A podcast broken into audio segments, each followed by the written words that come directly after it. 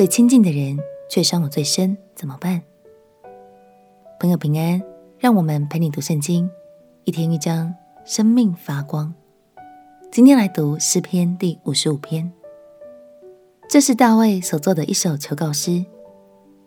大卫在这首诗里面寄托了深深的绝望，因为当时他不只因为被追杀而处境危险，甚至连他最亲近的好朋友都临阵倒戈，出卖了他，这让他非常痛心。幸好大卫知道，他还有一位永远不会背叛他的知己——上帝。这股盼望使他的心又再次得着安慰。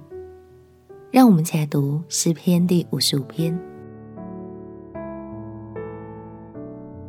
诗篇第五十五篇：神啊，求你留心听我的祷告，不要隐藏不听我的恳求。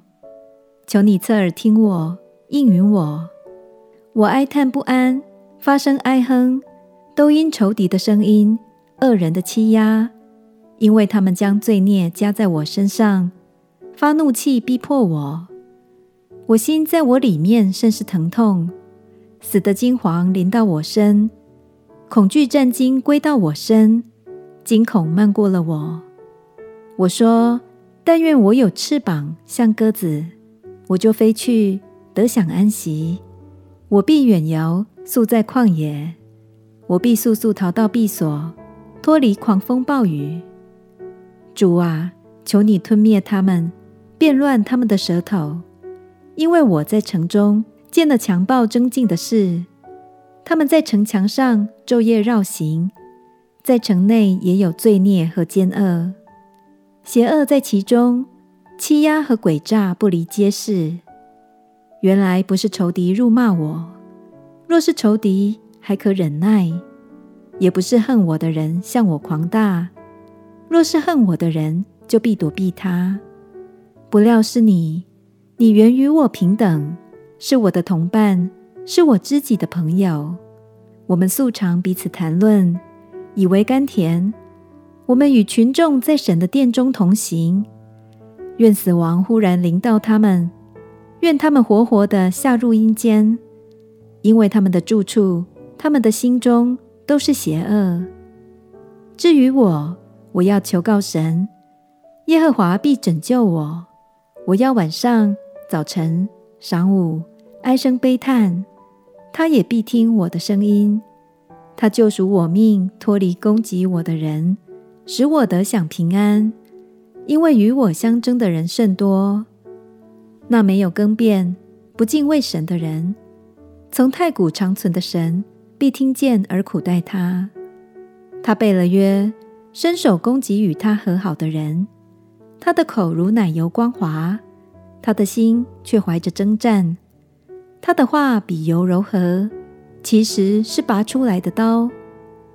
你要把你的重担卸给耶和华，他必抚养你，他永不叫一人动摇。神啊，你必使恶人下入灭亡的坑，流人血、行诡诈的人必活不到半世。但我要倚靠你。感谢神，大卫经历朋友的背叛后，他本来想说，干脆逃离家乡，到远方生活算了。幸好最后，大卫依然决定将目光专注地望向神。认定神才是他唯一的依靠，不然大卫离开了以色列，就很可能错过了神对他的心意了。亲爱的朋友，也许我们都曾经因为朋友的作为而感到受伤，甚至很难再信任他人。但鼓励你，别忘了还有神做你永远的知己哦。他是信实的，是可靠的，他永远也不会欺骗你。我们亲爱的哥，亲爱的耶稣，求你医治朋友在我心中所留下的伤害，帮助我能继续敞开心来信任他人，信任你。祷告奉耶稣基督的圣名祈求，阿门。祝福你每一段人际关系都被神的爱充满。陪你读圣经，我们明天见。耶稣爱你。我也爱你。